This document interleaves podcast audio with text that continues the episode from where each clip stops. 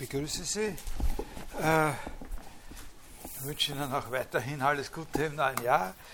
Äh, in der letzten Vorlesung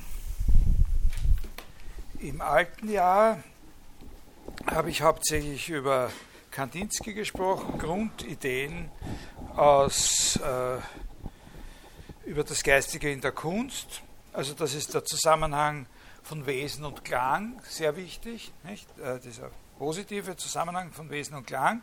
Dann der Begriff der Farbe, Klang und Farbe, also das, ist, das sind Begriffe einer allgemeinen Ästhetik. Also die sind eben so zu verstehen, also wenn sie als Begriffe einer allgemeinen Ästhetik auftauchen, sind sie so zu verstehen, dass man eben auch von der Farbe einer Farbe genauso sprechen könnte wie von der Farbe eines Klangs im Prinzip. Also diese Möglichkeit steht da offen. Äh, kleine Anmerkung dazu. Die Farbe einer Farbe ist nicht, äh, ist dann natürlich nicht ganz genau das, was man normalerweise als eine Nuance äh, einer Farbe bezeichnen würde. Und sie ist natürlich schon gar nicht das, was man einen Farbton nennt. Äh, aber wenn wir von der Nuance einer Farbe sprechen, äh, dann hat das schon was Wesentliches mit der Farbe dieser Farbe zu tun, wenn man den Begriff so allgemein verwendet. Nicht? Also, äh, aber es gibt eben, oder man kann sich noch vorstellen, andere äh, äh Fälle, wo die Farbe einer Farbe ins Spiel kommt als die Nuance. Ne, das ist nicht dasselbe. Aber eine Nuance einer Farbe ist schon etwas, was zur Farbe dieser Farbe beiträgt oder für die Farbe dieser Farbe charakteristisch sein könnte. Äh, während das, was das, Wesen der Farbe ist, das ist natürlich ihr Klang. Nicht? Das ist der, der innere Klang den, oder, oder, oder äh, der Klang, den sie auslöst. Dann eine Sache, über die wir noch ausführlicher gesprochen haben, ist dieser Begriff Objektivität der eben auch mehrdeutig ist, pendelt zwischen dem, was der Auslöser äh, einer Empfindung sein kann, aber auf der anderen Seite auch das bereits angereicherte durch eine Kontemplation oder äh, sonst wie angereicherte Objekt. Und da ist eben sehr interessant äh, gewesen, oder was heißt sehr interessant, jetzt äh, finde ich es im Nachhinein fast noch interessanter als ursprünglich, die psychologische Seite, die er dabei hat. Das klingt ja auf den ersten Blick, ist das sehr banal oder äh, äh, folkloristisch, nicht? Diese, dieser Gedanke von der, von der Kindheit, für die noch alles neu ist und die eben, äh, also das Kind, das noch keine Erfahrungen mit den Gegenständen und den verschiedenen Bewandtnissen der Gegenstände hat, das wird von dem Gelb äh, sozusagen viel authentischer beeindruckt und so, diese, diese Sachen. Und, und, und äh, die erwachsenen Menschen müssen das sozusagen, um, um diese Art von Erfahrung machen zu können, nachholen, müssen wir extra was tun. Und die Kunst liefert da natürlich einen wesentlichen Beitrag. Aber da, äh, sozusagen das Neue ist das Stärkste, das ist diese Idee. Und da wollte ich etwas äh, noch, äh, noch dazu sagen, dass eben äh, dieser Gedanke, dass das Neue das Starke ist, also dass äh, äh, nicht im Alltag verbrauchte, nicht in eine Routine eingegangene, sozusagen sein Wesen eher offenbart. Da gibt es also außer diesem Gedanken der Kindheit noch, äh, noch was anderes, was denselben Zweck erfüllen kann, also theoriestrategisch sozusagen. Da bin ich jetzt in den Ferien drauf gekommen, äh, weil mir die Frau Bodenseer, die ist heute leider nicht da, äh, äh vor Weihnachten äh, dieses, diese kleine Extra-Ausgabe von dem Peintre de la vie moderne von Baudelaire äh, geschenkt hat. Und da habe ich das gelesen und äh, das kennen Sie ja. Das ist der Urtext. Also wenn es sowas gibt wie einen Text, in dem die Idee des Modernen äh, nachgelesen werden kann oder auf den sie referiert, dann ist das dieser Text hier. Und da gibt es eine interessante Passage, wo genau diesen Effekt, den Kandinsky da der Kindheit äh, zuspricht, wo genau diesen Effekt sozusagen der Begriff oder die Vorstellung der Genesung erfüllt. Äh, der Genesende. Äh, also das ist eine Stelle, wo er da ich, ich tue da ganz kurz ein bisschen, äh, äh, also er spricht da über eins, eins von den Bildern von diesem Konstantin Gies, der da ja das Thema dieser, dieser Abhandlung ist. Äh, und da sagt er, da gibt es eins, das ist, äh, hat den Titel L'homme de Foule, der Mensch der Massen. Und das zeigt einen Mann, der in einem Kaffeehaus sitzt, durchs Glas, und, äh, und der ein Convalescent ist, also einer, der in, in, in, Genesung ist. Und der, und für den ist alles eben genauso unverbraucht und, äh, und, und, und, und, fremd und muss erst wieder erobert äh, äh, werden. Und für den ist eben die Neugier, la Curiosité, äh, sozusagen eine, eine Passion fatale, irresistible geworden. Also äh, dieser dieser Hunger oder diese Begeisterung für das, was uns die Sinne offenbaren, der ist für einen Genesenden, der gerade sozusagen wieder aufersteht, äh, in einer ähnlichen Weise äh, vorhanden wie für das Kind. Äh, und da sagt er auch, äh, die Konvaleszenz, die Rekonvaleszenz, die Genesung ist wie eine Rückkehr zur Kindheit. Äh, der Genesende er freut sich im allerhöchsten Grad, so wie das Kind, der Fähigkeit, sich lebendig, wie für alles zu, zu interessieren und alles aufzunehmen, was ihm die, die Sinne äh, bieten und so weiter. Das Kind sieht alles als etwas Neues, sagt er auch da. Äh, also das ist so ein knappes halbes Jahrhundert vor dem, äh, vor dem Kandinsky. Ne? Äh, äh, es ist immer berauscht, ivre. Ja? Das Kind ist immer berauscht von der es umgebenden äh, Welt und so. Und so ist es auch mit dem, äh, mit dem Genesenden. Äh, äh das, das, Genie ist nicht anders als die, wieder, als die willkürlich, absichtlich wiedereroberte Kindheit, sagt er dann. Nicht so. Äh, also das ist nur ein, äh, ein ein Hinweis. Äh, dieser Gedanke, dieser Begriff, wenn man das einmal hat, diesen Begriff, dann äh, sieht man natürlich, dass der, äh, also wenn man den einmal erwischt hat, dann sieht man natürlich, dass der dann in den Jahrzehnten von der Mitte des 19. Jahrhunderts bis zur Mitte des 20. Jahrhunderts natürlich eine immense Rolle spielt, sowohl in der ästhetischen wie auch in der politischen äh, Rhetorik natürlich, diese, äh, diese Möglichkeit, dieses Pathos des, wir sind in einem schrecklichen Zustand als Gesellschaft und so weiter, jetzt geht es darum, dass wir wieder genesen, wir können und so weiter und so weiter. Gegen die Abgestumpftheit auch, nicht? Das ist auch so ein Punkt hier, worum es da geht, ist gegen die Abgestumpftheit. Also das war nur so ein, äh, eine Fußnote. Dann haben wir noch über die Form gesprochen, doppelte Bedeutung des Begriffes Form, dass die Form sozusagen selbst etwas ist, was wie die Farbe ein eigenes Wesen hat, äh, also einen, von selbst einen bestimmten Klang auslösen kann oder auch hat, äh, aber auch verstanden werden kann als die bloße Grenze der Farbe. Das, was der Farbe zum Beispiel neben der Beleuchtung oder neben dem Material, aus dem sie das Pigment hergestellt ist, äh, eine Bestimmtheit gibt und der Farbe die Farbe gibt eben zum Beispiel. Äh, in gewisser Weise, äh, wenn wir von der Form als Wesen ausgehen, kann es aber auch sein, dass die Farbe der Form Bestimmtheit gibt. Ein gelbes und ein blaues Dreieck sind, können auch verschiedene Dreiecke sein und nicht nur verschiedene Farben sozusagen. Also die, die Farbe kann auch der Form. Die beeinflussen sich gegenseitig. Also dieses Problem der Bestimmtheit, das waren wir dann so, glaube ich, am, am, am Ende der letzten Vorlesung. Äh, und auf der anderen Seite der strukturelle Begriff der Farbe, äh, das Wesen des Rot, das sozusagen doch farblos ist, das nur rot ist. Äh, das sind natürlich hier eine Menge Probleme was heißt Vorstellung, was ist hier das Geistige bei diesem, äh, bei diesem Wesen des Dreiecks oder bei dem Wesen haften Rot. Er spricht von einem geistigen Sehen. Also als würde er so eine Art innere Anschauung meinen. Aber er sagt auch selbst an manchen Stellen, dass dieser Klang aus dem Wort kommt.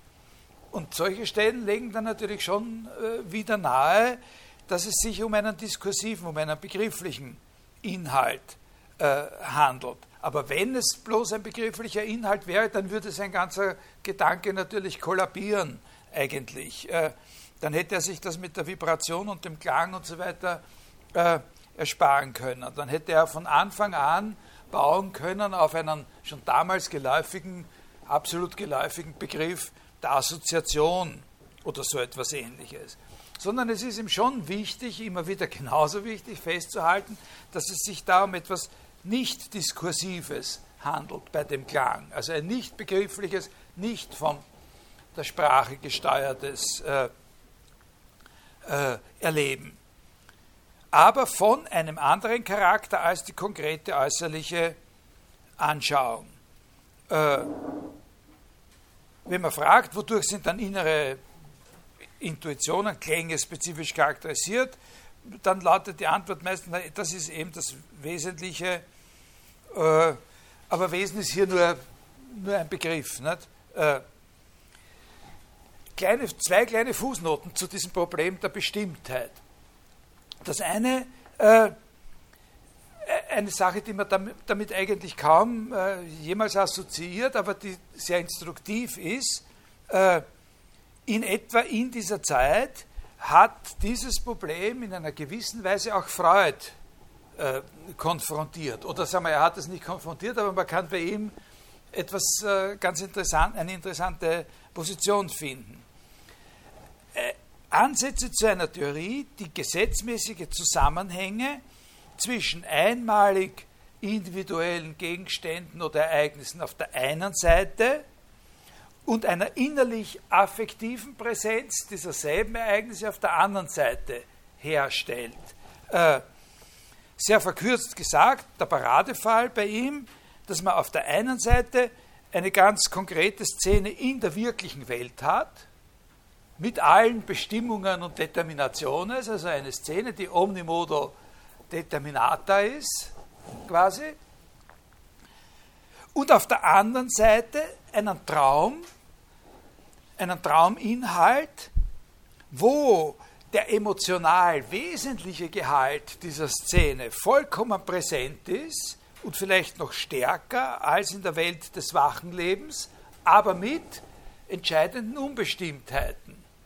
Also das sind solche Fälle wie, es war der Bruder, von dem ich geträumt habe, aber er hat gar kein Gesicht gehabt. Oder er hat das Gesicht von äh, Immanuel Kant äh, gehabt oder so. Aber es war der Bruder. Äh, ganz eindeutig, emotional präsent. Das ist etwas, was hier, äh, was hier einschlägig ist. Nicht? Wie sozusagen das Wesen, äh, nicht das gesamte, aber das affektive Wesen sozusagen einer Person oder einer Sache oder eines Ereignisses voll da sein kann, mindestens genauso voll, also äh, voll da sein kann wie im echten Erlebnis, aber diese Bestimmtheiten, die man alle im echten Erleben auch noch anführen kann, der Bruder hat eben äh, eine Brille und äh, rote Haare und, und, und diese ganzen Sachen, das war alles nicht da. Ne? Es war der Bruder. Wie hat er ausgeschaut? Das weiß ich überhaupt nicht. Er hat eigentlich überhaupt nicht ausgeschaut. Aber er ist mir gegenüber gestanden. Ne? Das kennen wir ja auch alle. Das erleben wir ja auch alle selber mit unseren äh, Träumen. Also das ist der Fall, um den es geht. Der ist in seinem affektiven Wesen voll da und das ist Präzision. Und dem steht aber gegenüber eine vollkommene Unbestimmtheit auf einer, auf einer anderen Ebene wieder. Unbestimmtheit hinsichtlich der Parameter, die für seine tatsächliche Anwesenheit in der, Fuß, in, in der, in der, in der, Ur, in der eigentlichen Szene verantwortlich waren. Die Sache bei Freud ist natürlich die, dass die Theorie in eine völlig andere Richtung geht als die Überlegungen von Kandinsky, also dass die Freudsche Überlegung äh, mit äh, mit, mit äh, Gedanken über das Wesen oder das essentielle Wesen null zu tun hat. Ne? Äh, sondern man kann, was man sehen kann, ist wirklich genau äh, die Ambivalenz in diesem Begriffspaar Präzision, Unbestimmtheit. Nicht? Äh, eine zweite Fußnote, das ist nur ganz kurz noch, also viel zu kurz, ein, ein, ein Hinweis einfach für Sie. Äh, diese Frage, Bestimmtheit, Unbestimmtheit, kann man Bestimmtheit, Unbestimmtheit parallelisieren mit dem Gegensatzpaar begrifflich intellektuell auf der einen Seite, anschaulich auf der anderen Seite. Diese, äh, sagen wir jetzt mal, Doppelunterscheidung, das spielt eine sehr große Rolle auch äh, in einer Diskussion, die ganz woanders geführt wird, in der theoretischen Philosophie und in der Psychologie, über das Problem der sogenannten Mental Images. Äh, was sind mentale Bilder? Und da hat es eben in, der, in den 60er Jahren des vorigen Jahrhunderts eine große Welle gegeben, ausgelöst von einigen äh, Experimenten, die in der Psychologie gemacht worden sind, hat es dann auch eine große Welle des Interesses in der Philosophie gegeben. An dieser Frage, gibt es sowas wie wirkliche Bilder im Geist? Was haben die sogenannten Bilder im Geist mit mentalen Bildern? Was haben die zu tun mit handfesten Bildern wie Fotografien und solchen Sachen? Äh, eine Debatte, an der sich sehr, sehr bedeutende äh, Philosophen beteiligt haben. Also heute ist das, das, geht noch immer weiter in Wirklichkeit. Das gibt es noch immer, diese Diskussion. Die ist mal abgeflaut und dann wieder, wieder, wieder stärker geworden. Also zwei große Protagonisten in dieser, in dieser Diskussion waren Daniel Dennett und äh, Jerry Fodor. Äh, da geht es auch um solche Sachen äh, wie, äh, also ein Beispiel, ich glaube, bei dem Jetzt weiß ich nicht, bei welchen von denen das vorkommt, wer das ursprünglich aufgehört Das haben dann alle diskutiert. Das ist eh ein, ein völlig banales Beispiel mit dem gestreiften Tiger. Na? Also ich habe von einem gestreiften Tiger geträumt. Und ich stelle mir einen gestreiften Tiger vor. Haben Sie sich alle einen gestreiften Tiger vorgestellt? Und wie viele Streifen hat Ihrer? Äh, das ist sozusagen der Punkt gewesen, nicht? So, wie viele Streifen hat er? Und, und wenn man ein wirkliches Foto macht von einem gestreiften Tiger, dann kann man die Streifen zählen. Aber schon Jean-Paul Sartre hat in seinem Buch über das Imaginäre festgehalten, dass man im Traum nicht sowas kann, wie diese Streifen zählen von, den, von dem Tiger. Äh, da gibt es Argumente dafür und dagegen. Ich sage Ihnen nur, damit Sie das wissen, wenn Sie es nirgends anders hören, was einer der typischen Auslöser für die Diskussion war. Warum man überhaupt äh, über diese Sachen dann nahe zu diskutieren beginnt, weil evidenterweise sind das Dinge, die auch bei dem Kandinsky und so oder Jahrzehnte vorher schon fraglich waren. Und in Wirklichkeit kann man die, wahrscheinlich die ganze Theorie, so wie fast alles, was es überhaupt in der Philosophie gibt, auch bei Leibniz schon. Äh, also, das sind Experimente gewesen. Äh, Sperling heißt der, der Typ, der das so ein Experiment äh, publiziert hat, das äh, 1960. Cognitive Psychology ist da sozusagen das Feld. Die Probanden kriegen ein, äh, ein Feld zu sehen, eine Projektion zu sehen, äh, in dem Zahlen- und Buchstabensymbole angeordnet sind. Sagen wir zum Beispiel drei Zeilen zu je vier Spalten. Und in jedem Kastel ist ein Zahl oder ein Buchstab äh, drinnen. Und die kriegen das so kurz zu sehen, äh, dass es nicht möglich ist, äh, mit den Augen die Sache abzutasten. Ja? Also so, dass wirklich nur ein punktueller Eindruck entstehen kann, 50 Millisekunden. Dann ist es wieder weg. Und dann müssen Sie aus der Erinnerung Zahlen und Buchstaben in der richtigen Ordnung wiedergeben. Oder sie werden gefragt, was war da in dem, in dem, in der dritten Reihe. Also in der dritten Zeile, dritte, dritte Kolonne. Und so. Und, und da gibt es also gewisse Resultate. Da kann man die Resultate notieren äh, und kriegt bestimmte Werte.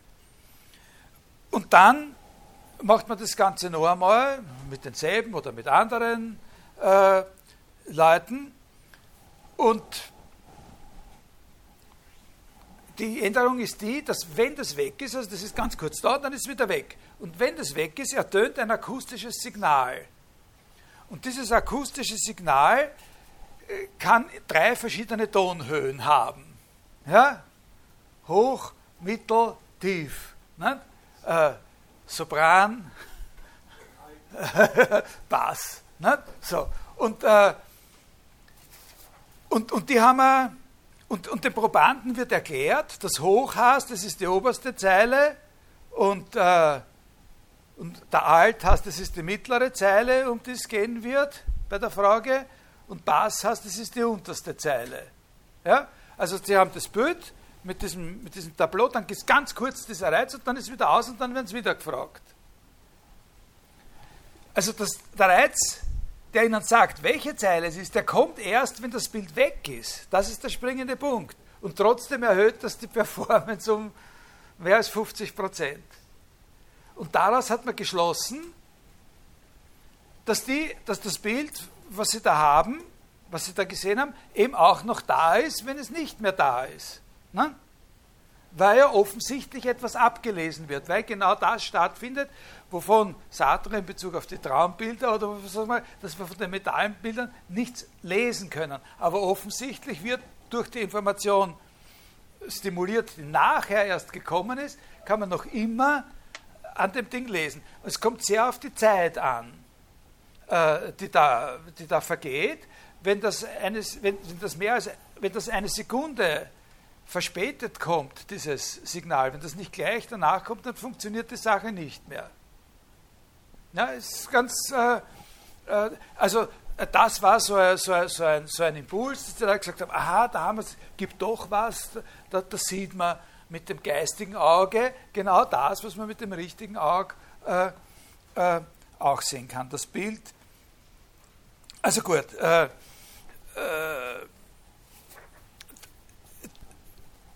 Dann ist das auf eine mehr analytische Ebene gebracht worden. Der Dennett diskutiert eigentlich nicht so sehr die einzelnen Experimente, sondern der diskutiert dann so begriffsanalytisch, ob es überhaupt möglich ist, dass es so etwas geben kann, äh, wie geistige Bilder. Dann gibt es eine interessante ne, Nebenfront, ist eigentlich Spezialfront äh, in der Diskussion, äh, wo es darum geht, ob es äh, sozusagen das ist ein bisschen eine andere Frage, nicht? Äh, ob ein wirkliches Denken in Bildern möglich ist und ob, zum, ob es sowas gibt wie ein propositionales Denken in Bildern.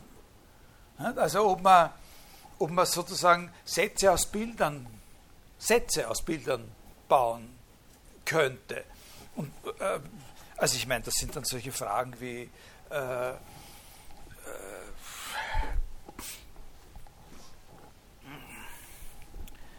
das ist kindisch. Ne? Also äh, der Apfel ist grün.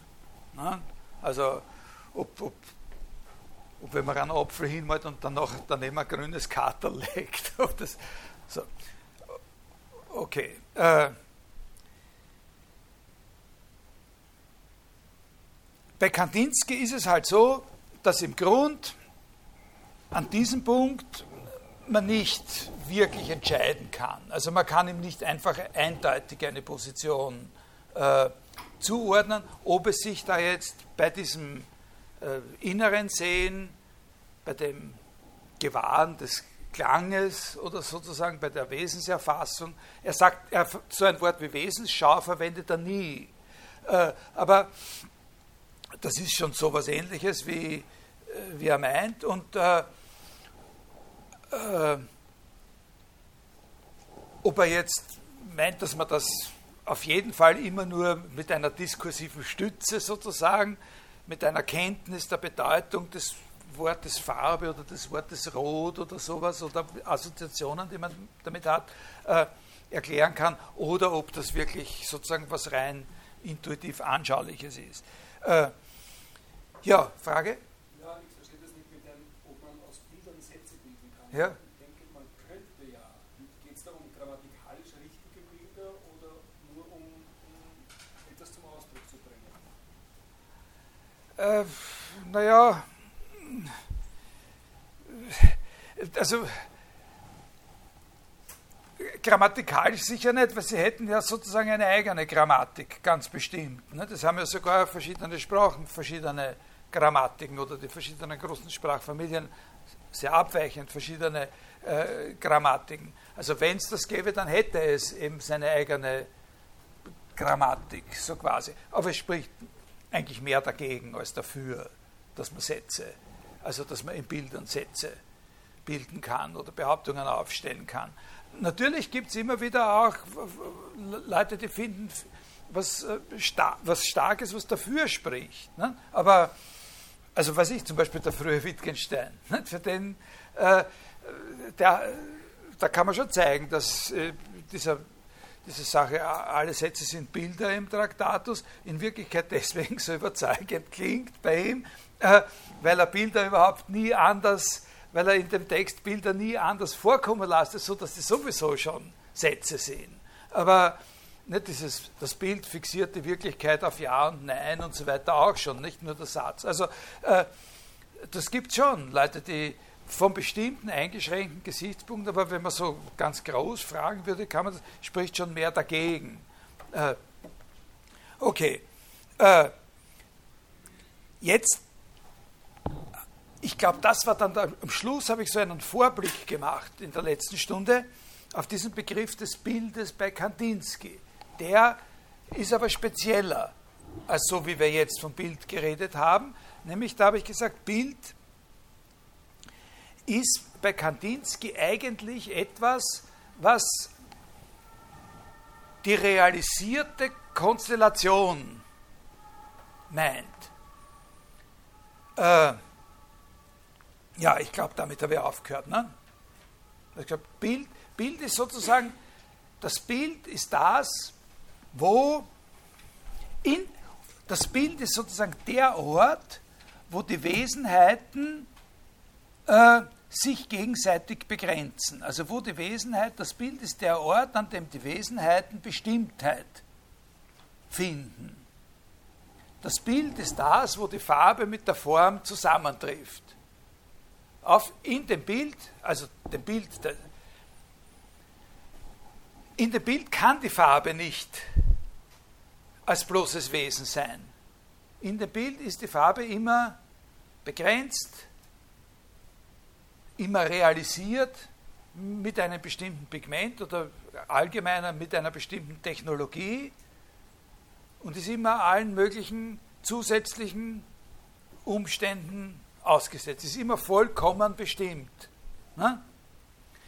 Das ist ein Begriff des Bildes, der ist ganz, äh, also das theoretisiert er ja nicht ausführlich, aber es gibt halt ein paar Stellen, auf die man sich da stützen kann. Im das Bild als Konstellation, das ist ein wichtiger Gedanke, weil das ist ganz was anderes, als wenn man das Bild als Verdoppelung oder als Abbild oder sowas auffasst. Der Gedanke kommt da gar nicht vor. Nein? Das ist ein Begriff des Bildes als reale Konstellation.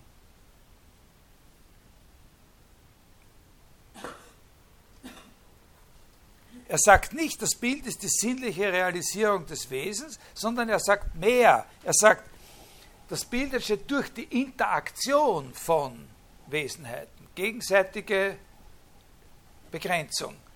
Das Dreieck begrenzt die Farbe äh, und dadurch steht die Farbe prinzipiell sozusagen anderen Farben gegenüber. Die Farbe gibt dem Dreieck Farbe. Die Farbe lässt das gelbe Dreieck sozusagen anders sein als das blaue Dreieck. Kann man sich, ja, also dieser Begriff des Bildes, das ist sozusagen zu Klang und Farbe wäre das der dritte Grundbegriff einer solchen äh, philosophischen oder metaphysischen oder allgemeinen Ästhetik, den man da heraus düfteln kann bei Kandinsky. Klang, Farbe, Bild. Äh, ich äh, mache jetzt damit Schluss mit dem Kandinsky und im Rest äh, der heutigen Stunde äh, beschäftigen wir uns ein bisschen mit ein paar Positionen oder Gedanken, die äh, mit dem Expressionismus als Kunstrichtung zu tun haben, aber aus mehr oder weniger soliden theoretischen Perspektiven heraus.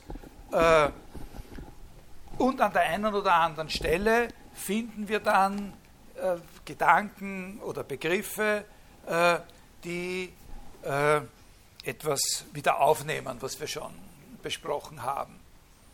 Also einer, über den ich ein bisschen was kurz sage, weil er ein Buch geschrieben hat, äh, das, das, äh, das den Titel Expressionismus trägt, ist ähm, Hermann Bahr. Den habe ich schon mal kurz äh, zitiert, in einer für ihn nicht vorteilhaften Weise, aber jetzt ganz unter uns gesagt, er hat sich nicht besser verdient. Im Jahr 1916 äh, im Jahr 1916 ist dieses Buch erschienen, Expressionismus. Das ist ganz, ganz wichtig, also wenn man das ein bisschen genauer wissen wollte, spielt eine Rolle, dass es so äh, um diese Zeit erschienen ist und nicht viel früher. Ursprünglich war Bahr so, äh, so quasi ein, ein, ein, ein Parteigänger des, des, Expressionismus und überhaupt ein Verfechter sozusagen radikaler Modernität und man kann bei ihm eine Menge von, von Motiven sozusagen wiederfinden, die sie bei Baudelaire als äh, Grundkonstellation äh, zum ersten Mal äh, lesen würden. Äh, Wille zur Modernität als permanenter Wechsel der Einstellung. Entschlossenheit zum Modernen als dem immer wieder Neuen. Ja, das ist auch bei Baudelaire natürlich eine, eine Grund, äh, Grundidee. Damit fängt dieser Text zum Beispiel überhaupt gleich an. Also Bar, äh, eines scheidet die Moderne von aller Vergangenheit und gibt ihr den besonderen Charakter, die Erkenntnis von dem ewigen Werden und Vergehen aller Dinge in unaufhaltsamer Flucht. Äh, und dann, äh, dann sagt er da sowas, äh, Modernität, das ist 1889, also eben charakteristisch früher. Modern, ich hasse alles, was schon da gewesen ist, jedes Vorbild, jede Nachahmung und lasse kein anderes Gesetz äh, gelten äh, als das Gebot meiner augenblicklichen künstlerischen Empfindung der gehorche ich unbedingt. Und dann ein interessantes Argument, das auch sozusagen ein bisschen wahrscheinlich einen Hintergrund bei Baudelaire hat. Denn ich glaube, wenn wir die Kleidermode alle Jahre wechseln, könnten wir auch schon anstandshalber die literarische Tracht alle Jahrhunderte einmal wechseln. Also die, die Baudelaire-Abhandlung beginnt mit einer Überlegung über die Mode, nicht, über den Zusammenhang von Kunst und, und Mode. Äh, aber das Interessante bei Bar ist, dass er von so einem Verfechter, äh, des Radik radikalen Verfechter des Modernen und positiven, engagierten Verfechter der Dekadenz und des, des Symbolismus, und, äh, dass, dass er da eine, eine Wende genommen hat, ganz in die entgegengesetzte Richtung zu einem total äh, konservativen Standpunkt. Und 1916 ist er schon, da hat er das schon hinter sich. Da ist er schon gegen alles, wofür er da in diesen Zitaten noch äh, gewesen ist. Also da spielt er schon, äh, das ist nicht mehr die Nervenkunst und die Aufgeregtheit und das immer Neue, sondern da geht es um das Bleibende, Substanzielle, um den Geist. Und sein Hero ist jetzt eben nicht mehr Oscar Wilde wie in den 80er Jahren, sondern Goethe. Da, da hat er auch so so selber einmal geschrieben, das ist, eignet sich so super zum Zitieren als Parole. Auf zur Ganzheit mit dem ganzen Goethe. Äh, und, äh, und, und das Expressionismusbuch, das ist so ein bisschen äh, aus diesem Spirit. Das hat auch sehr viel über Goethe äh, zu sagen.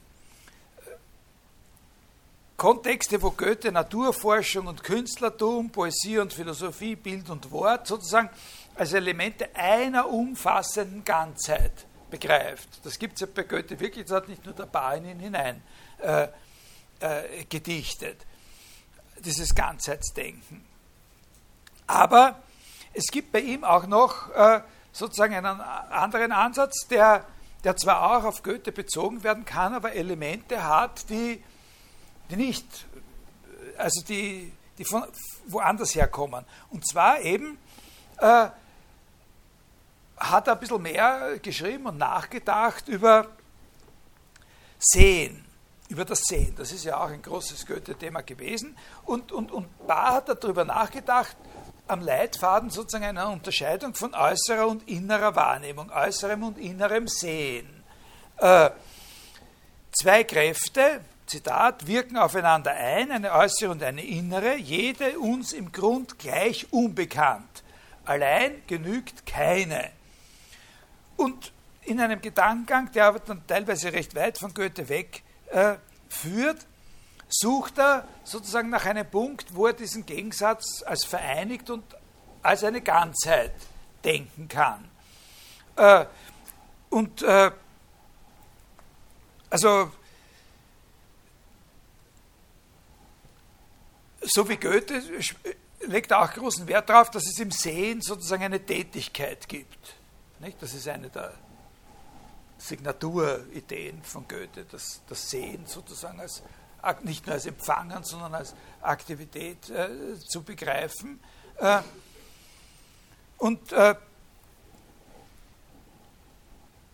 und da hat er so Gedanken, wie es möglich sein muss, also das, das Innere als Aktivität, das Äußere als Empfang. Es muss draußen was geben, äh, das den Reiz verursacht, aber der Reiz allein ist nicht das, was wir sehen, sondern es muss eine Einheit geben von einer äh, äh, Tätigkeit des Auges und diesem Reiz. Also das Auge wird an dem Reiz tätig, wie er sagt. Äh, dann entwickelt er aber auch eigene Gedanken zu etwas, was wirklich ein inneres Sehen wäre. Also ein solches Sehen, wo nicht eine Einheit von diesem äußeren Reiz und der, Tätigkeit des Auges, sondern das sich ganz im Inneren äh, abspielt. Durch bloße Willenskraft im Geist hervorgerufene Bilder. Wie zum Beispiel bei dem Redner, der mit geschlossenen Augen vor einem äh, abliest von einem Manuskript, das er sich vorstellt, also der sozusagen äh, anders ausgedrückt jetzt die Streifen von dem Tiger zählt. Ne?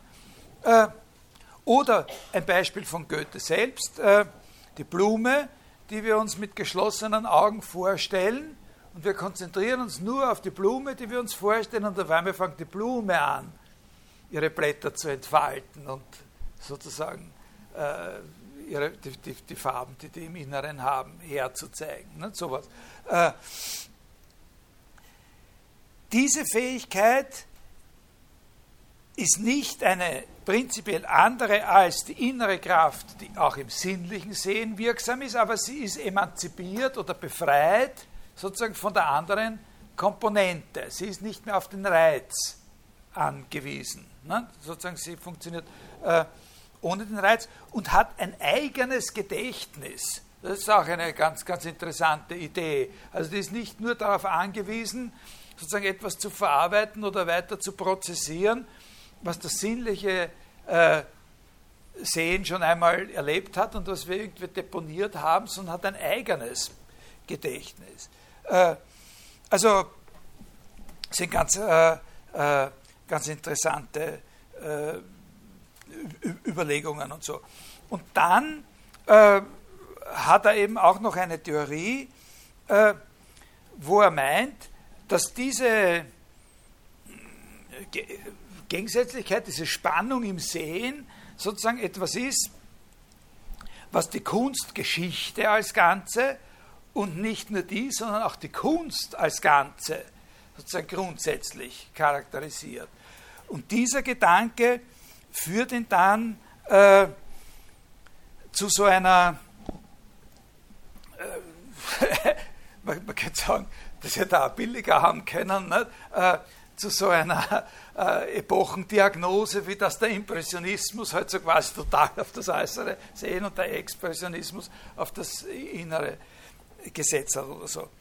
Aber etwas, was äh, auch wichtig zu wissen ist und, und, und, und recht interessant ist, äh, dass er diesen Gedanken des Gegeneinanderarbeitens, so eines inneren Sehens, das natürlich dann schon ein Sehen auch von vollkommenen Figuren und Gestalten sein kann und eines äußeren Eindrucks, eines äußeren Reizes, dass er den Gedanken von diesem Gegensatz äh, vor allem äh, Profil gegeben hat oder geben konnte, äh, aufgrund seiner Bekanntschaft mit dem Buch äh, äh, Einfühlung und Abstraktion von Wilhelm Worringer. Äh, dieser Text, äh, dieses Buch von dem Worringer, das 1908 äh, erschienen ist, also das war eine, eine Dissertation, die im Jahr 1907 äh, geschrieben worden ist, das hat einen immensen Einfluss äh, in der Kunstgeschichte, in der Kunsttheorie, in der ästhetischen Theorie, aber auch in der Kunst gehabt, in dieser ganzen Bewegung, die man Expressionismus nennt.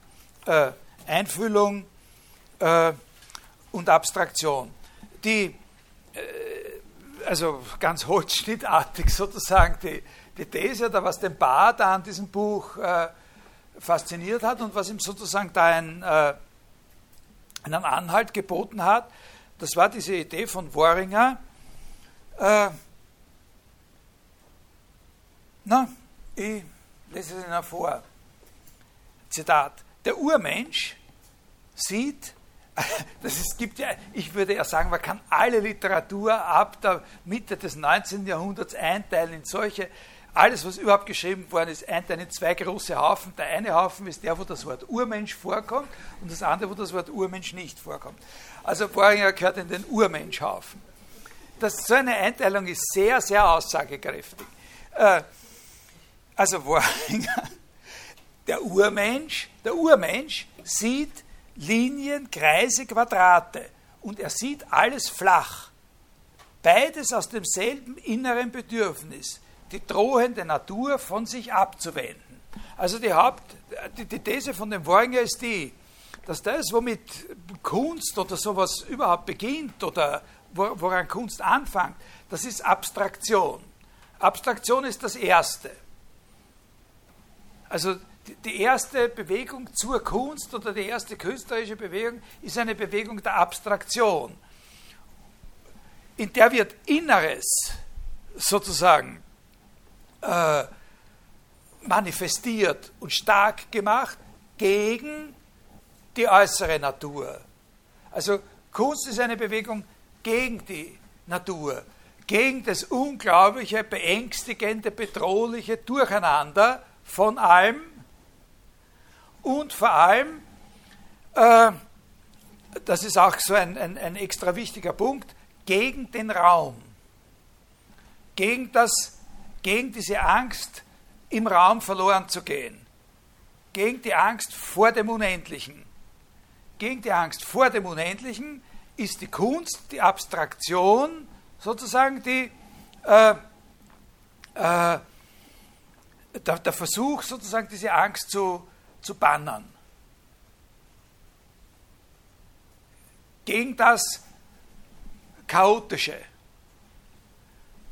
Die Dinge äh, in ihrer Dreidimensionalität, in ihrer Körperlichkeit. Die Körperlichkeit der Dinge ist das, ist, ist, ist, dass sie vom Raum beherrscht werden, dass sie im Raum sind und so die haben immer was, die haben immer eine Rückseite. Eine gefährliche, wo man nicht hinschaut. So, und, und diese Angst, dieses Chaotische, dieses Unvorhersehbare, dieses Unendliche, dieser Sog, äh, gegen das wird das Begrenzte, Klare ja, gestellt. Das Ding wird sozusagen als ganzes Ding, als dieses eine ganze Ding, das man beherrschen kann, herausgenommen aus diesem Totalzusammenhang mit allen anderen Dingen, indem es eine klare, reduzierte Form kriegt. Flach, eckig oder einfach ein, oder ein Kreis. Ja? Verstehen Sie? Die Abstraktion ist der Anfang.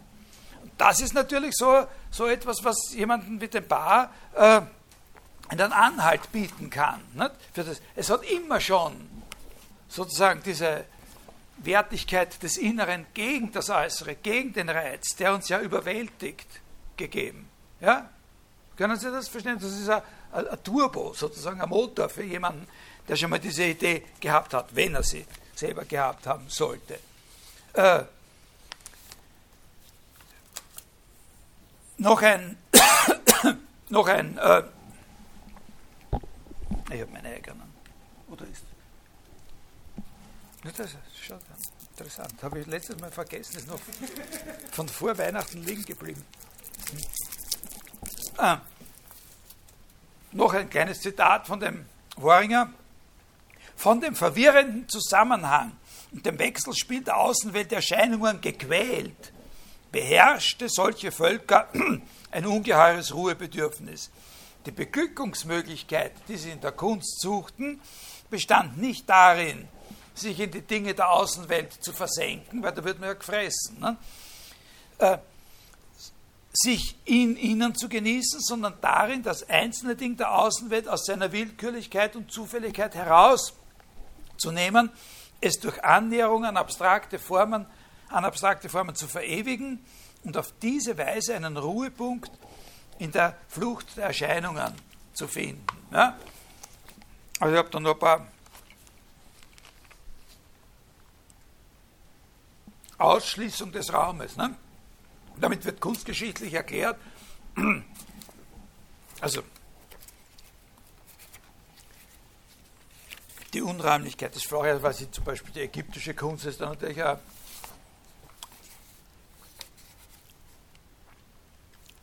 der Raum der größte Feind des abstrahierenden Bemühens. Der musste also in erster Linie in der Darstellung unterdrückt werden. Also eine der Hauptthesen ist, es ist nicht so, dass die nicht fähig waren, die Ägypter zum Beispiel, ne? sozusagen räumlich oder dreidimensionale, dass die nicht fähig gewesen wären, dreidimensionale Bilder zu schaffen. Die wollten nicht. Die wollten es nicht. Die wollten diese Abstraktion. Also im Background äh, von Woringer selbst dann wieder die äh, die Arbeiten des Wiener äh, Kunsthistorikers Alles Riegel, auf die das zu einem großen Teil zurückgeht. Erst mit den Griechen wendet sich der Mensch wieder zur Natur hin. Das ist jetzt ein Bar-Zitat gewesen, aber das ist mehr oder weniger abgeschrieben von Riegel und, äh, äh, und Woringer. Und, das, und was Klassik heißt, also erste Klassik in der griechischen Kunst, das ist eben dann schon ein spätes Stadium des Vertrauens zur Natur. Aber anfangen tut alles mit Abstraktion. Also noch einmal, ich habe Ihnen das jetzt nicht um seiner selbst willen erzählt oder diese, diese, diesen Hinweis gegeben, sondern damit Sie sehen, äh, wie dieser Gedanke von wie dieser Gedanke sozusagen von so einem inneren Sehen, von so einem konstruktiven Sehen, von so einem abstrahierenden Sehen tatsächlich auch von anderen Leuten so quasi schon von Anfang an in das hineingesetzt werden kann als Gegensatz oder als Gegenkraft äh, in die Kunst als solche, als Gegenkraft zu dem Aufnehmen und Verarbeiten. Okay, also was den Expressionismus äh, als solchen betrifft, was Bahr da in diesem Buch äh, dann sagt, da da ist eben für uns interessant, äh, im Rückblick auch auf das, was ich Ihnen über Matisse erzählt habe, äh, dass er eben 1916 äh, im Expressionismus schon vor allem äh,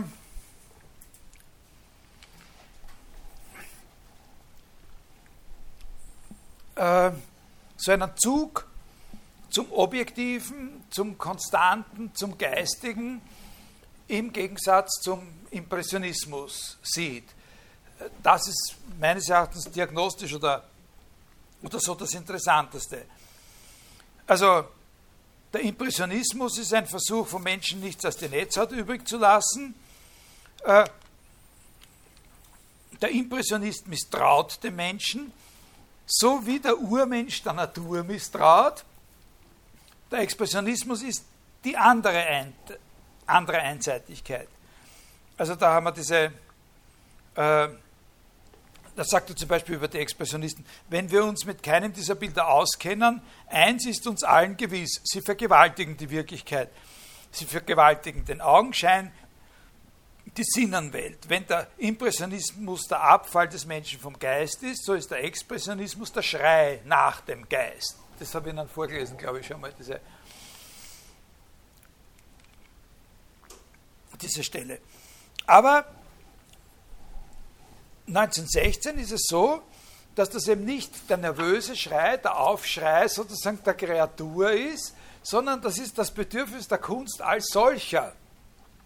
Geist zu sein, sozusagen ein Ganzes äh, zu sein. Äh, man kann auch sagen, es wandelt sich in dieser Zeit, in diesen Jahrzehnten bei ihm und nicht nur bei ihm eine wesentliche Konnotation oder die wesentlichen Konnotationen des Begriffs Subjekt oder Subjektiv.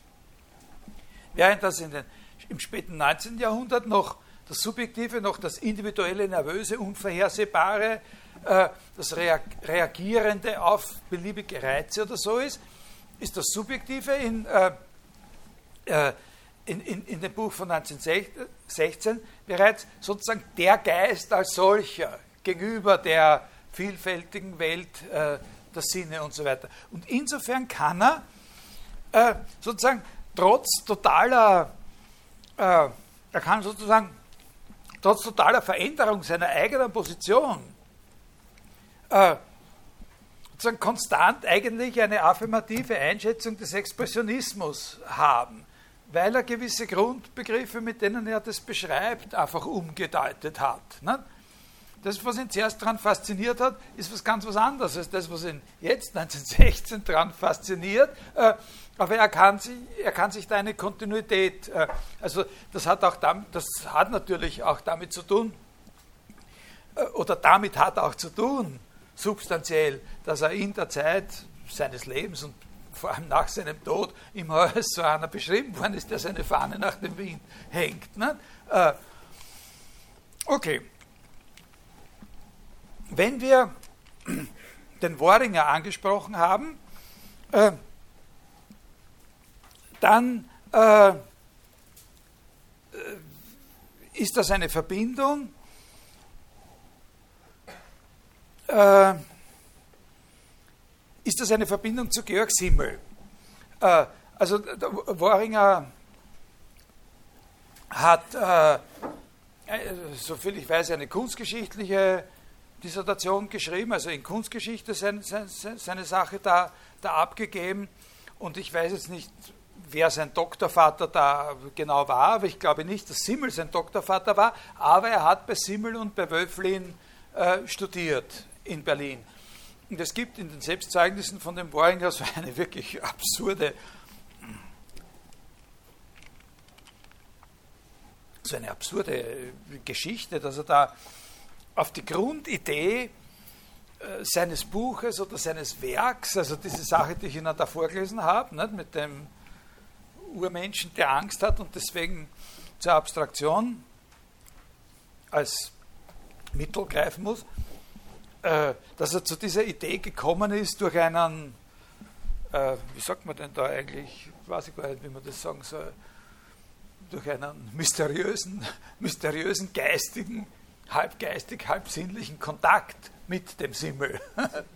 Äh, also dadurch, dass er eine Zeit lang im selben Raum, überraschenderweise im selben er, er war in Frankreich in einem Museum, äh, der Worringer, und, und, und schaut sich da die Sachen an, weiß nicht, was er da sagt, und dann sagt er, und auf einmal kommen da zwei Leute, und, und ich schaue hin und auf einmal sehe, das ist der Professor Simmel aus Berlin, bei dem ich die Philosophie-Vorlesungen her.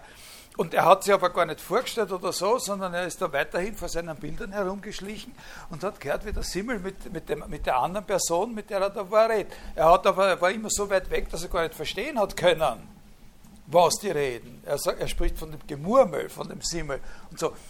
Aber die bloße Anwesenheit von dem Simmel, dass er gewusst hat, da hinter dem nächsten Eck ist, die hat ihm in diesem Moment, obwohl er ja eh immer in seine Vorlesungen gegangen ist, aber da, das war ihm so, das hat ihn beeinflusst und da ist es, er, er spricht von einer Art von Sturzgeburt meiner zentralen Ideen oder so. Also gut.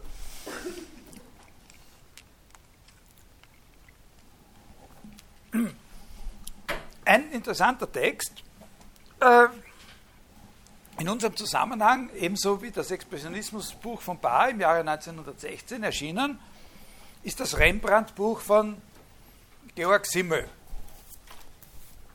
Äh, weiß ich, wann ist das da? Äh, 1985 ist das wieder aufgelegt worden. Rembrandt ist der germanische Künstler. Äh, den kann man pointieren gegen alles Klassizistische, gegen die Renaissance. Äh, ein sehr interessantes Buch, äh, sehr konzentriert, starker Schwerpunkt auf die Darstellung des Menschen, des menschlichen Antlitzes bei, bei Rembrandt und die Gegensätze, die er an diesem Punkt zwischen Rembrandt und der Renaissance sieht.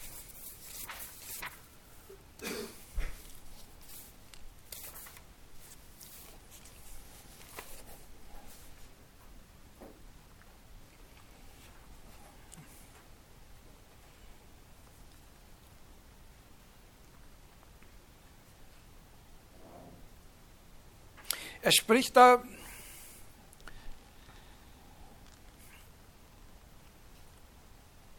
das Renaissance-Porträt. Die Wesenszüge der Person sind wie nebeneinander in fester Geformtheit ausgebreitet. Also instantan soll uns, sollen uns sozusagen die Wesenszüge der Person präsent werden. Und obgleich, selbstverständlich, das ist eine sehr schöne Stelle, also das Buch ist überhaupt toll, ne? Und obgleich selbstverständlich Schicksal und innere Entwicklung zu der dargebotenen Erscheinung geführt haben, so sind doch für deren Eindruck diese Momente des Werdens ausgeschaltet im Renaissance-Porträt, wie die Stationen einer Rechnung da nicht in Frage kommen, wo nur nach ihrem Resultat gefragt wird. Das klassische Porträt hält uns in dem Augenblick seiner Gegenwart fest aber dieser ist nicht ein Punkt in einer Reihe des Kommens und Gehens, sondern bezeichnet die jenseits einer solchen Reihe stehende zeitlose Idee, die überhistorische Form der seelisch-körperlichen Existenz und so weiter und so weiter. So stellt sich der Renaissance das Problem des Porträts. Die Formung des Seelischen als solchen aber ist anders also die Wirklichkeit sozusagen der Formung des Seelischen, des Charakters, ist anders. Anders ist die Formung des Seelischen als solchen. In seinem Verlauf ist die Ursache nicht in ihre Wirkung aufgelöst und in ihrer besonderen Bestimmtheit irrelevant geworden, sondern in der Gesamtentwicklung der Seele empfinden wir jede Gegenwart als gerade nur durch diese bestimmte Vergangenheit möglich.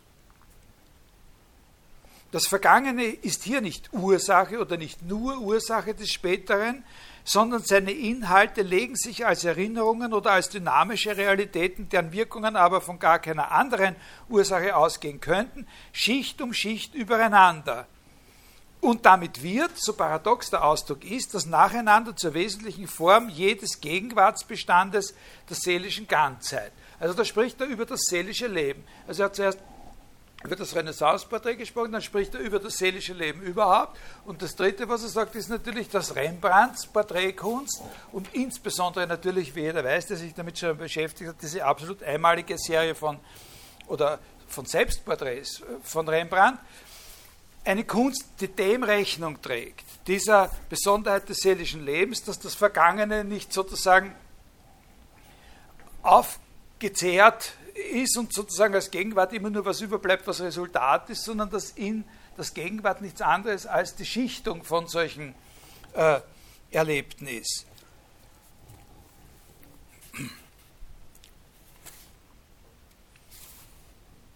Die Darstellung des Menschen bei Rembrandt ist im äußersten Maß beseelt, aber nicht psychologisch. Ein Unterschied, dessen Tiefe vielleicht unbemerkt bleibt, wenn man sich nicht des Lebens als jederzeitiger Totalität und stetigen Formwechsels in seinem Gegensatz zu jeder herausgesonderten, für sich logisch fixierbaren Einzelqualität bewusst wird. Nur diese Lebensdynamik, nicht aber ihr mit einzelnen Begriffen anzugebender Inhalt oder Charakterzug, ist der Bildner unserer Züge. Äh, und wie Rembrandt in die einzelne Ausdrucksbewegung die Einheit ihrer Geschichte, in der einzelnen Ausdrucksbewegung die Einheit ihrer Geschichte von der bloßen Potentialität des ersten Impulses an, mit eins zur Darstellung und Empfindung gebracht hat. So hat er gleichsam mit großen Buchstaben geschrieben, die ganze persönliche Entwicklungslinie so in das Jetzt der Anschauung gebannt, dass sie in einer eigentümlich intuitiven Weise, trotz und mit ihrer Nacheinanderform, in diesem Jetzt unmittelbar gegeben und aus ihm ablesbar ist. Also nicht nur Zeit sozusagen in die Einheit so eines Bildes gebahnt, sondern Entwicklungszeit, Leben quasi. Das ist Philosophie des Lebens, was äh, bei Simmel im Hintergrund steht. Rembrandt hat so die Lebensbewegtheit, der Lebensbe er hat für die Lebensbewegtheit einen bis dahin unerhörten künstlerischen Ausdruck gewonnen. Einen, der nicht Methode oder Stil werden kann, sondern an die persönliche Genialität gebunden bleibt. Also, er sagt dann auch noch, den, den, den großen Renaissance-Porträtisten, diesen Bildern fehlt es nicht an Seele oder so. Es geht um diesen Lebensentwicklungs-, Lebenszeitaspekt, ne, sozusagen.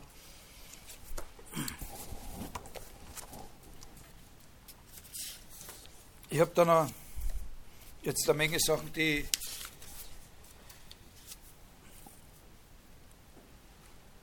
der wesentliche Punkt bei, bei Simmel, der für uns interessant ist, ist Komplementarität von Ausdruck und Erkenntnis. Also Komplementarität von Anschaulichem und äh, von Anschauen und Erkennen. Da lese ich dann jetzt was vor. Wir erkennen den, also das hat auch mit diesem Porträtthema zu tun. Wie erkennen wir den anderen? Ja, wir erkennen den anderen als lebendigen Menschen in einer gewissen Unmittelbarkeit. Das Erkennen des anderen als anderen ist nicht eine Sache von der Art, dass wir Daten, die uns die Erkenntnis liefert, daraufhin dekodieren, dass das wahrscheinlich ein Mensch ist und wahrscheinlich auch denkt und so weiter und so weiter. Und wir führen keine Beweise gegen den Skeptizismus äh, und, und, und so weiter. Ich lese ein Stück vor.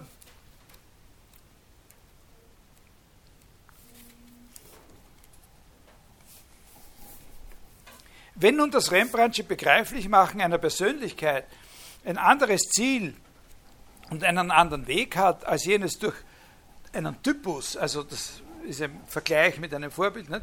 ah, das schaut aus wie ein Mensch, wird wahrscheinlich ein Mensch sein oder so.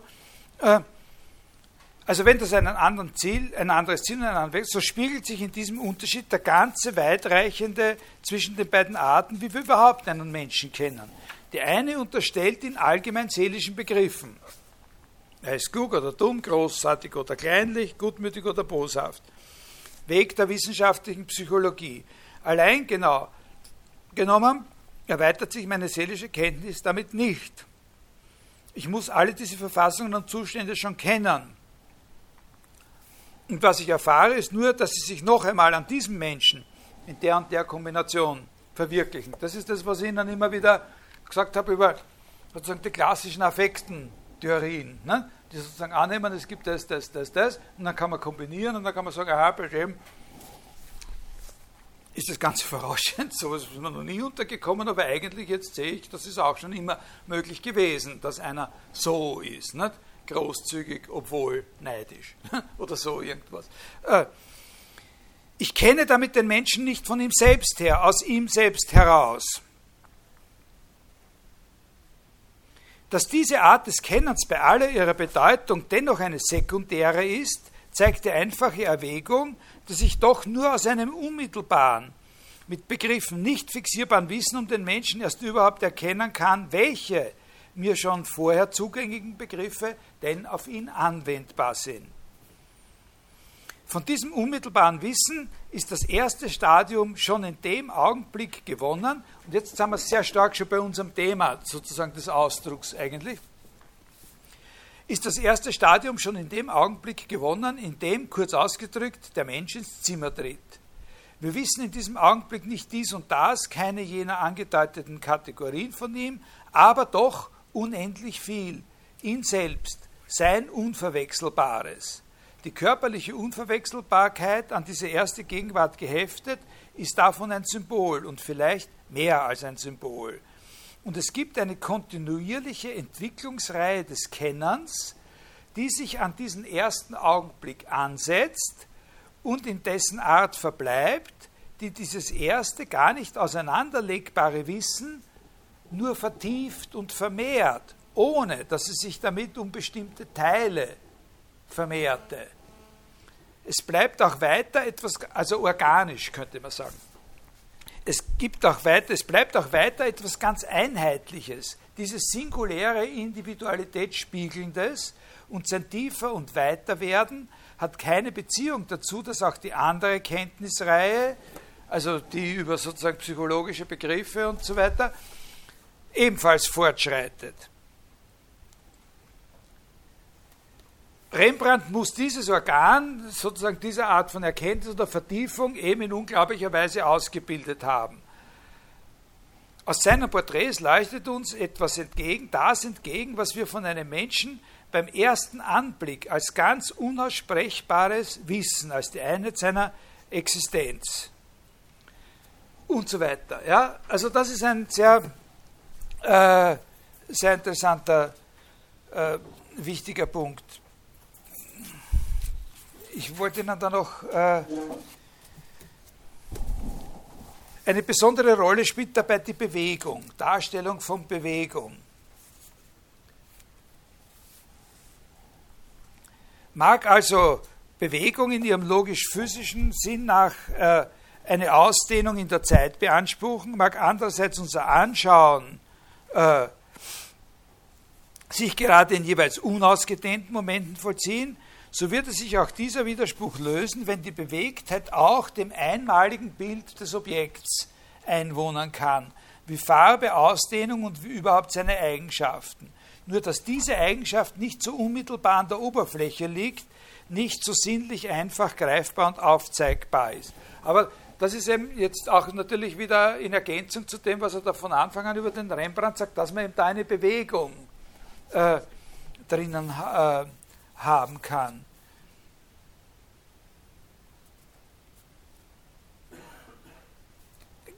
Ganz unmittelbar vielmehr und im ganz realistischen Sinn ist das Bild, dessen Eindruck durch irgendwelche Mittel eine kontinuierliche Bewegung in sich gesammelt hat, der Wirklichkeit näher als die Momentfotografie.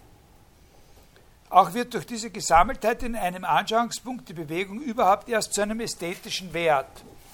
Und dann lese ich Ihnen noch eine letzte, äh, eine letzte Stelle vor.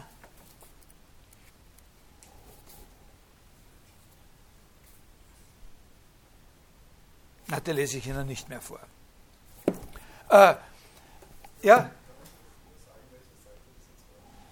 Also jetzt habe ich vorgelesen von der Seite, ich habe vorgelesen von den Seiten, zuerst habe ich was vorgelesen ganz vom Anfang, also das ist so 6, Seite 5, 6 ungefähr.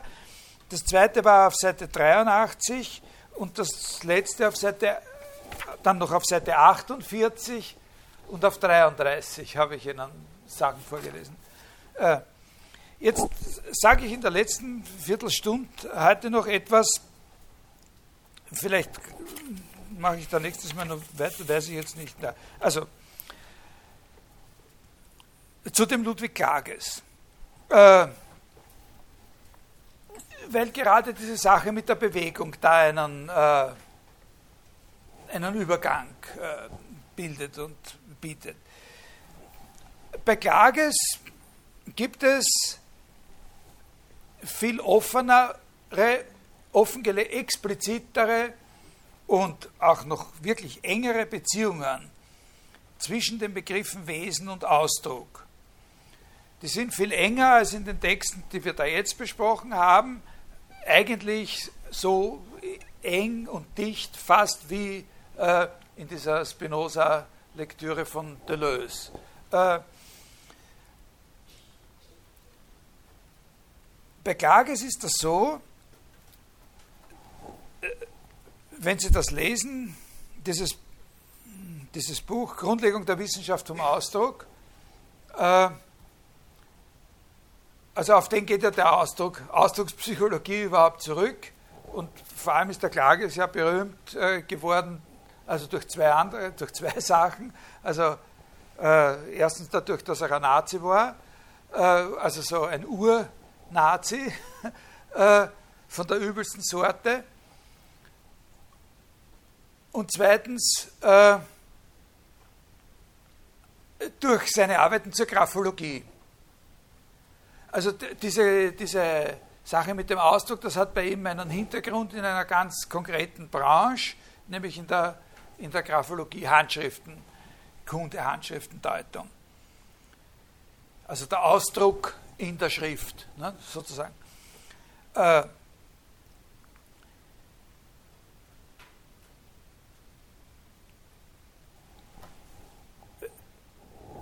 bei Klages kann man fast sagen, dass wenn Ausdruck, dann ist Ausdruck immer Ausdruck eines Wesens. Ausdruck ist immer Wesensausdruck. Also die Begriffe Ausdruck und Wesen sind bei ihm ganz, ganz eng verkoppelt. Wobei aber, und das muss man beachten, Wesen sehr weitgehend heraus, der Begriff Wesen oder das Wort Wesen sehr weitgehend herausgenommen ist aus diesen philosophischen Traditions, traditionellen philosophischen äh, Zusammenhängen, äh, also wo das Wesen die notwendige Eigenschaft oder irgend sowas ist, und eigentlich fast immer das lebendige, organische Wesen bezeichnet. Das ist auch natürlich eine gewisse Schwierigkeit. Ne? Aber im Grunde ist es immer das lebendige Wesen und ist nicht Geist. Das ist ein Unterschied. Also das ist nicht Geist, sondern Leben, das Wesen. Das ist was, was lebt, stärker, als dass es einen Geist hat oder an einem Geist teil hat. Der Geist vielmehr ist bei Klages immer was, was die Kontinuität des Lebens stört. Also es gibt ja eine lange Tradition, also wir haben gerade den Simmel, da ein bisschen was sagen gehört oder auch solche Kunsttheoretiker äh, oder ästhetische Theoretiker wie John Ruskin oder so, die so Klassizismus kritisch sind und Renaissance kritisch sind, die immer sozusagen gegen das Berechnende, gegen das Kalkulierende, gegen das Abstrakte arbeiten und immer für was Intuitives, für was Manuelles, für was Anschauliches plädieren in der Kunst äh, die, äh, die sind aber nicht sozusagen geistkritisch, sondern die sind kritisch gegenüber einer bestimmten Art von kalkulierenden Intellekt oder Geist. Und viele von denen äh, beschwören einen anderen Geist, eben einfach. Manche nennen das auch einfach ein anderer Geist oder so. Aber äh, sozusagen einen, einen offeneren Geist oder sowas. Aber Klage ist einfach gegen den Geist. Ja? Für das Leben gegen den Geist.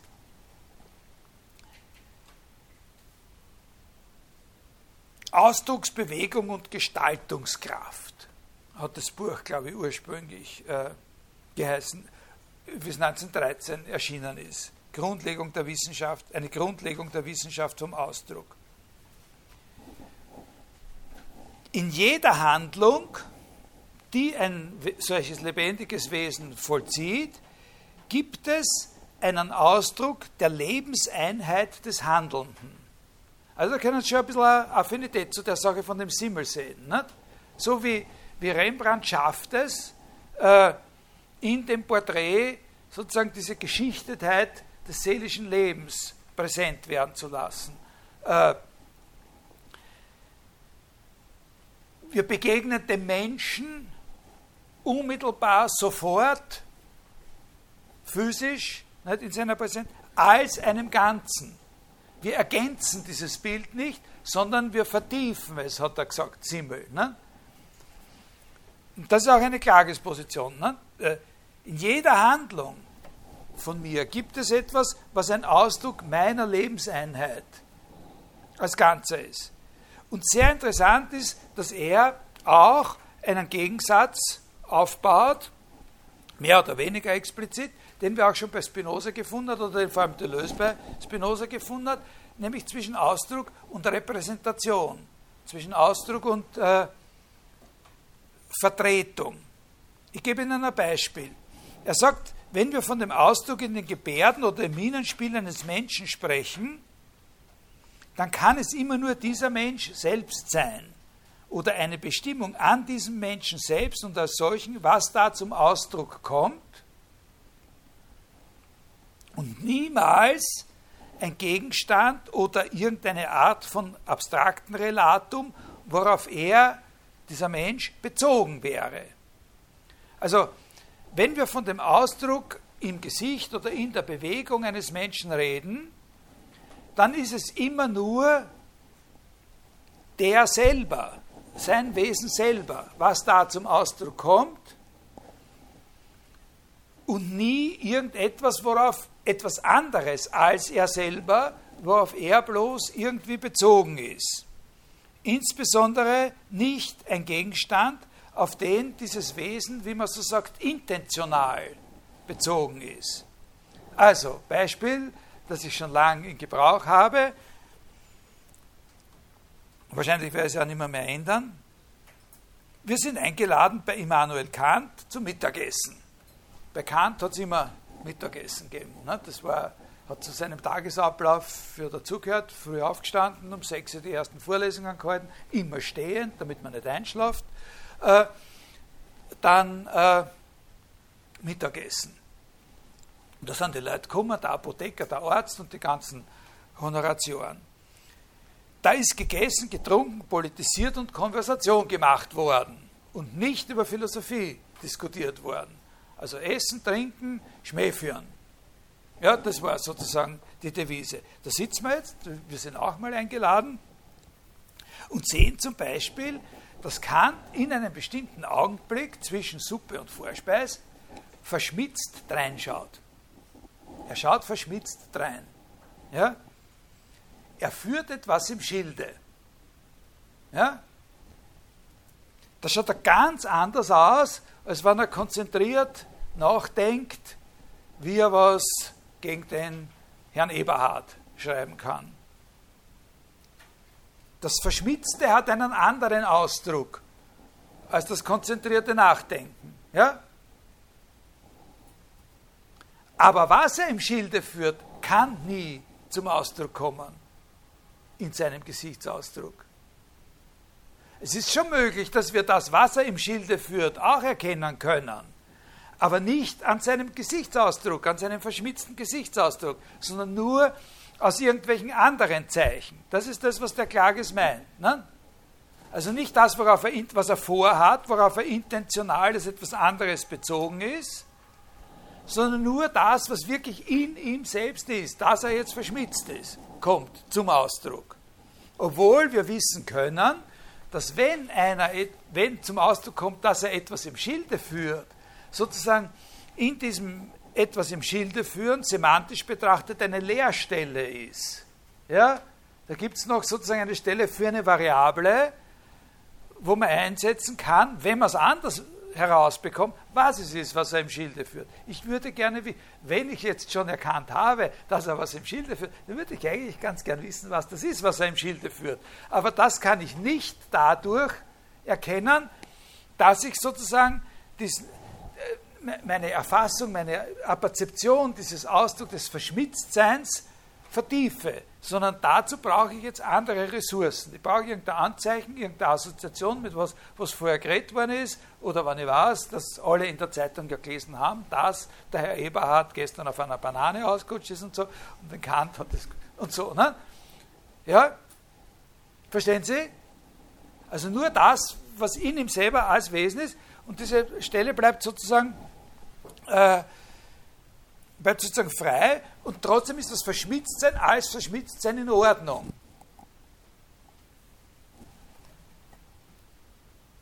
Also das ist so eine ähnliche Sache wie,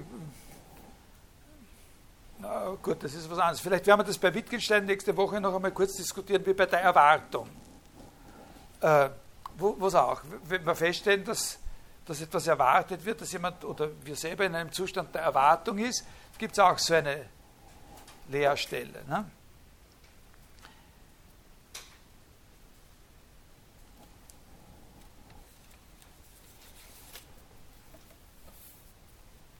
Es gibt viele distinkte emotionale Zustände, deren Charakteristik darin besteht, dass der Bezug auf gewisse Objekte in sie strukturell eingebaut ist.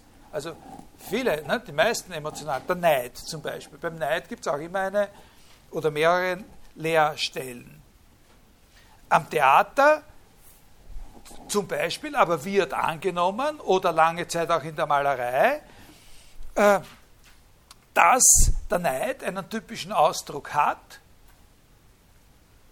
aber worauf er sich richtet, immer nur erschlossen werden kann.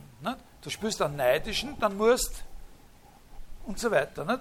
Einfach so und so machen. Und das ist ganz wurscht, wem er was neidig ist. Der Neidige am Theater oder insbesondere in der Oper, wo die Gästen noch viel stärker standardisiert sind, also die körperlichen Positionen und die Gästen, die man macht, äh, äh, im Prinzip, heute hat sich das ja alles total geändert, aber sozusagen viel stärker standardisiert sind als am Theater. Äh, da, da, wenn man neidig ist, dann lässt man sich ein bisschen gelb schminken und, äh, und macht halt diese und jene Bewegungen.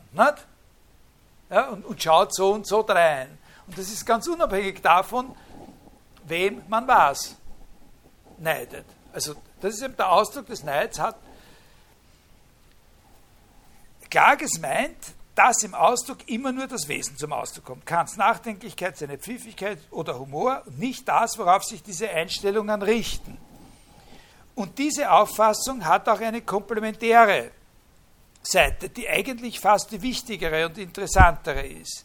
Nämlich, wenn immer nur ein Wesen selbst zum Ausdruck kommen kann und nie das, worauf es bezogen ist, dann gibt es eigentlich nur einen einzigen theoretisch vorstellbaren Weg, wie der Gegenstand von Kants pfiffiger Bemerkung oder seines Nachdenkens, wie dieser Gegenstand zum Ausdruck kommen könnte, nämlich indem er selbst seinen eigenen Ausdruck findet. Also kurz gesagt, beim Ausdruck ist es so, nach der Auffassung von Klages, und die deckt sich auch weitgehend mit der Auffassung von Deleuze und auch wahrscheinlich von Spinoza wenn ein gewisses Wesen gegeben ist, dann kann sich das nur selbst ausdrücken oder es gibt keinen Ausdruck davon. Ja, das ist ein sehr, sehr wichtiger, ein enorm wichtiger Grundgedanke. Der Ausdruck ist immer eine Sache, die das Wesen selbst und sonst niemand verantwortet und der auch nicht delegiert werden kann.